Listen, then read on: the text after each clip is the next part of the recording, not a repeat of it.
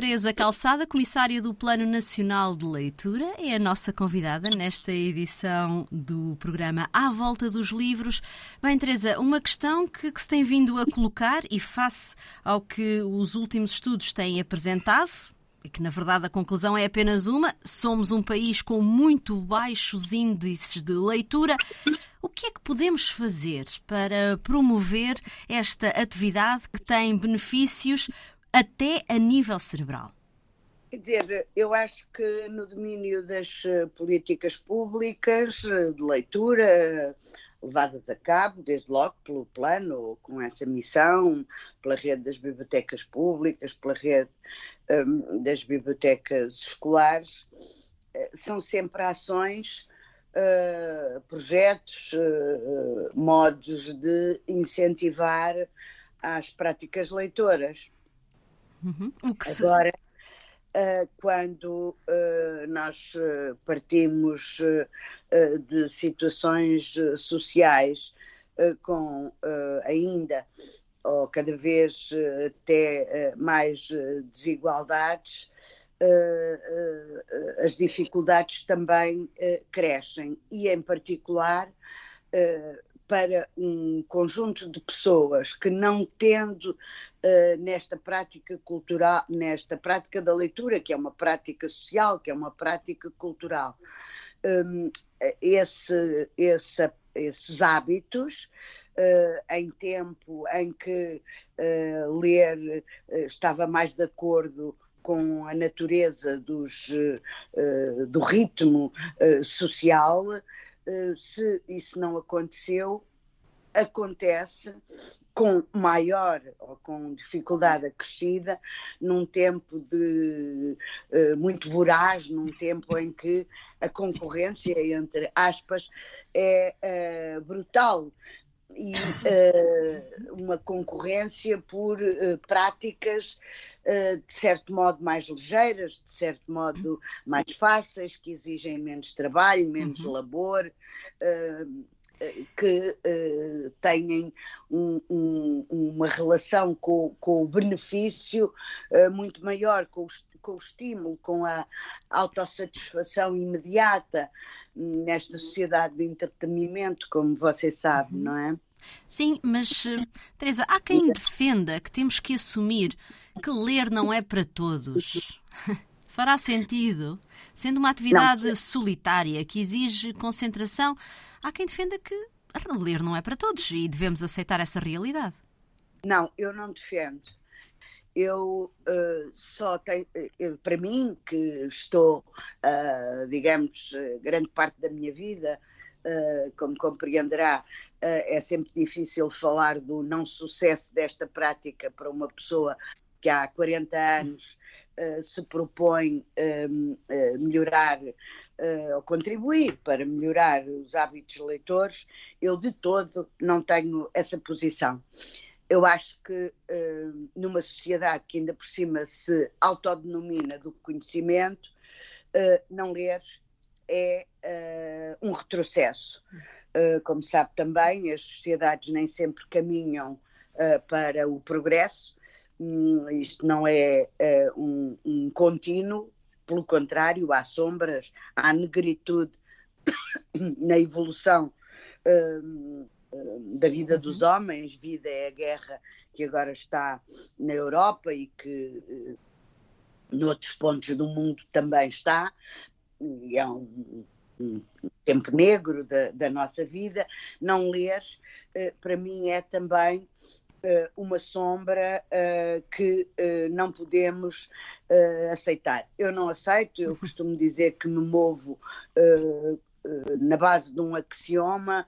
Uh, e esse não contesto. Ler é melhor do que não ler.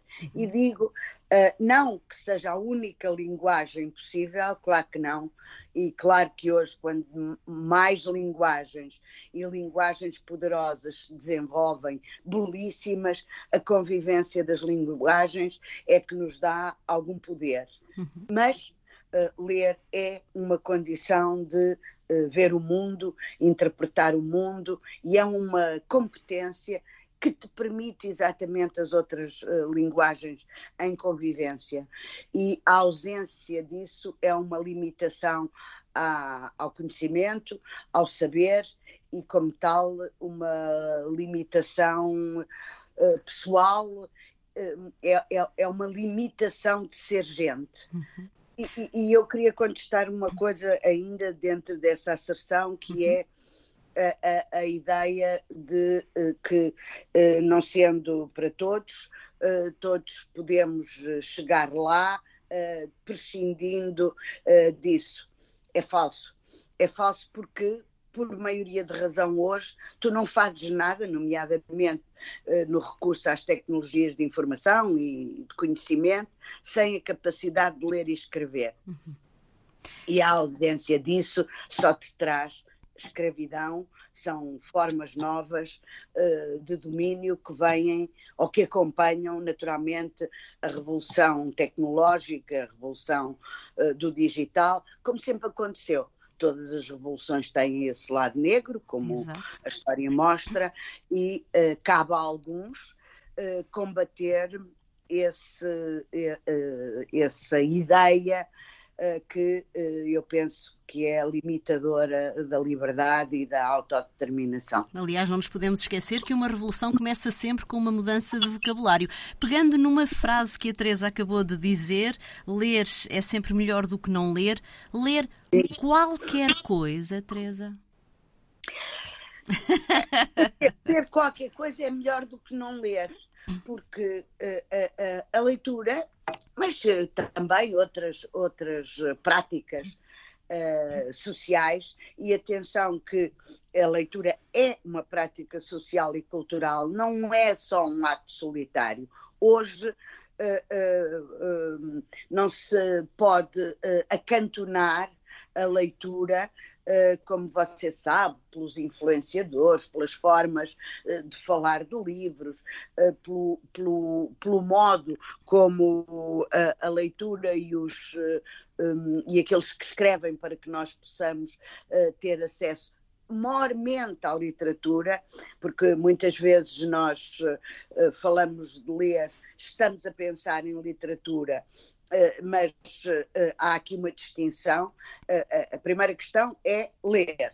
Ler com fluência, ler com competência para poder ser autónomo, interpretar, compreender e ter conhecimento do mundo e das coisas. Depois há uma forma superior de ler, e o superior aqui é intencional, que vem da literatura e que carece iniciação porque a literatura é a criatividade, a imaginação, é um abrir de horizontes fantásticos e que então pode ser vivida a sós ou de com companhia. Uhum. Hoje isso é absolutamente inquestionável.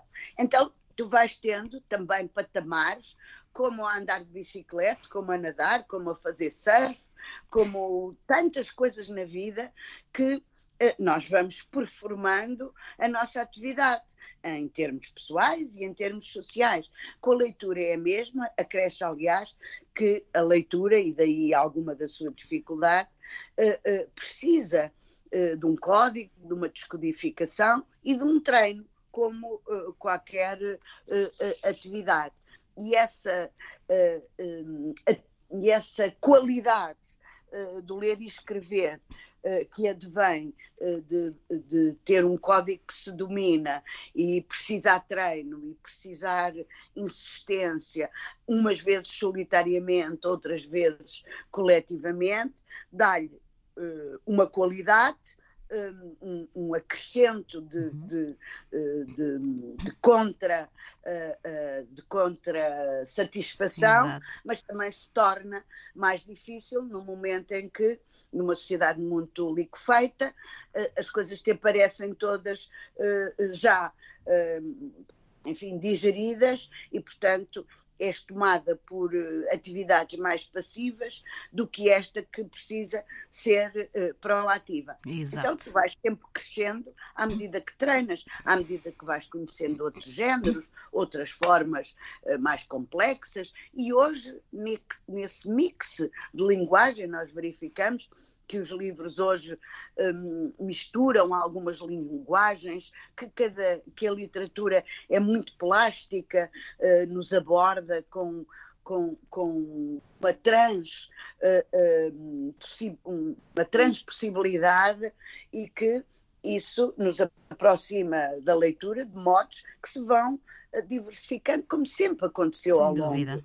Ao longo da, da história, eh, como eh, uma, uma atividade eh, como a fotografia não, não mata o cinema, vice-versa, uhum. como a banda desenhada é uma forma hoje ainda mais poderosa de ler.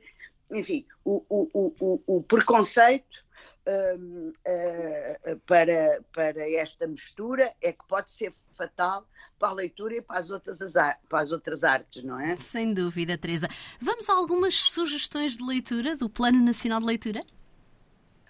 Sim, vamos. Uh, hoje uh, lembrei de vos uh, falar uh, de um livro da Luísa Costa Gomes, que é uma, uh, uma, uma, eu ia dizer uma artista, e é uma artista. E é verdade. É, é uma escritora na nossa na nossa contemporaneidade, muito especial pelo papel que a Luísa Costa Gomes, ao longo uh, de vários uh, anos da sua, da sua atividade como escritora, tem dedicado ao conto. Uh, eu sou suspeita, porque eu sou particularmente amante de, de, de, contos, é um, é um modo de escrita que me atrai muito, e neste livro Afastar-se, da Luísa Costa Gomes, ela traz-nos 13 contos que uh, eh, um, ehm, têm uma espécie de um fio uh, comum, que neste caso é um fio d'água. Uhum. Portanto, são 13 contos sobre a, a, água. Eu dizia que a Luísa Costa Gomes uh, é, é, dedicada, tem dedicado muito ao conto. Ela teve, aliás, uma revista chamada Contos, que que infelizmente acabou para mim com, com muita pena, porque gosto muito uh, de coletâneas de contos, de livros de contos e acho que é um, um tipo de leitura que pode também agradar a muitos dos nossos ouvintes. Este Exato. livro são curtinhos, são textos curtinhos, curtinhos, são, sim, mais curtos. São curtos, embora uh, eh, ao contrário do que se pode pensar, eh, muitas vezes mais difíceis, mais exatamente porque tem uma mensagem que é contida e tu tens que eh, criar para além dela, mas que permite, olha, os níveis de, de, de compreensão de que há bocado a Daniela falava, e eu sublinhava aqui um, um, um, livro de que gosto muito, da Luísa Costa Gomes, Cláudio Constantino, uhum quem uh, aparecem muitas questões, parecem questões filosóficas, muitas perguntas que estão sempre a aparecer, inspiradas, uh, embora não seja naturalmente um livro de filosofia, é inspirada nas transversais e universais questões uh, que se colocam ao homem. Uh, e, e, e, pronto, não sei se, se posso ler aqui Sim, um bocadinho. Claro. deixa ver. Um, na, na, na, na, passagem dos petroleiros, Júlia eh, reconhecia tópicos das odisseias náuticas. O navegante como vítima de Adamastores, mas antes disso, o navegante como herói do seu atirar-se e afastar-se da margem, como um cão que se lança ao chispar da água, no desapego ao limite e no pavor do infinito, presa desse instinto anterior ao da sobrevivência, depois falsamente seguro no lenho, depois náufrago à deriva, reconhecendo depois o rol das tenacidades do condenado. É do primeiro livro uh, deste conto, que exatamente dá nome ao livro, Afastar-se, uma edição da Dom Quixote e de que eu gosto particularmente. Mais Convido uma, Teresa, mais uma sugestão. Outra sugestão, quer outra? Outra. Uh, uh, quero uh, sugerir um, um, livro atual, mas que já tem um século, um livro da Virginia Woolf, que agora tem uma edição da Penguin Clássicos aqui em Portugal, um quarto só seu. É, são umas edições da Penguin muito bonitas, muito portáteis Exato. do ponto de vista do leitor, que eu aconselho vivamente, já estão vários editados em uhum. Portugal. Este livro parte de uma palestra que a Virginia Woolf faz e é, digamos, o princípio uh, do feminismo no sentido de incentivar a capacidade criadora das mulheres versus uh, as condições sociais e económicas uh, que um, a desigualdade nessas condições tanto mal nos faz. Exato. É preciso, diz a Virgínia, liberdade intelectual e económica. Ter, portanto, não há portão, não há cadeado, não há ferrolho com que possam prender a liberdade do meu espírito, diz ela. E para isso tu tens que ter Uh, condições intelectuais, mas também tens que ter um quarto, tens que ter condições económicas. Uh, e é assim que os direitos das mulheres, como espaço de emancipação cultural contra a sociedade patriarcal, do sexo, das representações do corpo como digamos, como lugar sem fronteiras, uhum. começa aqui há um século e é ainda hoje tão importante para nós. Eu aconselho uh, todos a ler este livro, sem em particular dúvida. as jovens, os jovens, as jovens, no sentido desta do fortalecimento eh, da ideia de um quarto só seu, que lendo vocês vão descobrir o que quer dizer. Um texto que não deixa de ser um bocadinho polémico também. Teresa Calçada, muito obrigada por ter estado connosco. Teresa Calçada, comissária do Plano Nacional de Leitura. Boas leituras.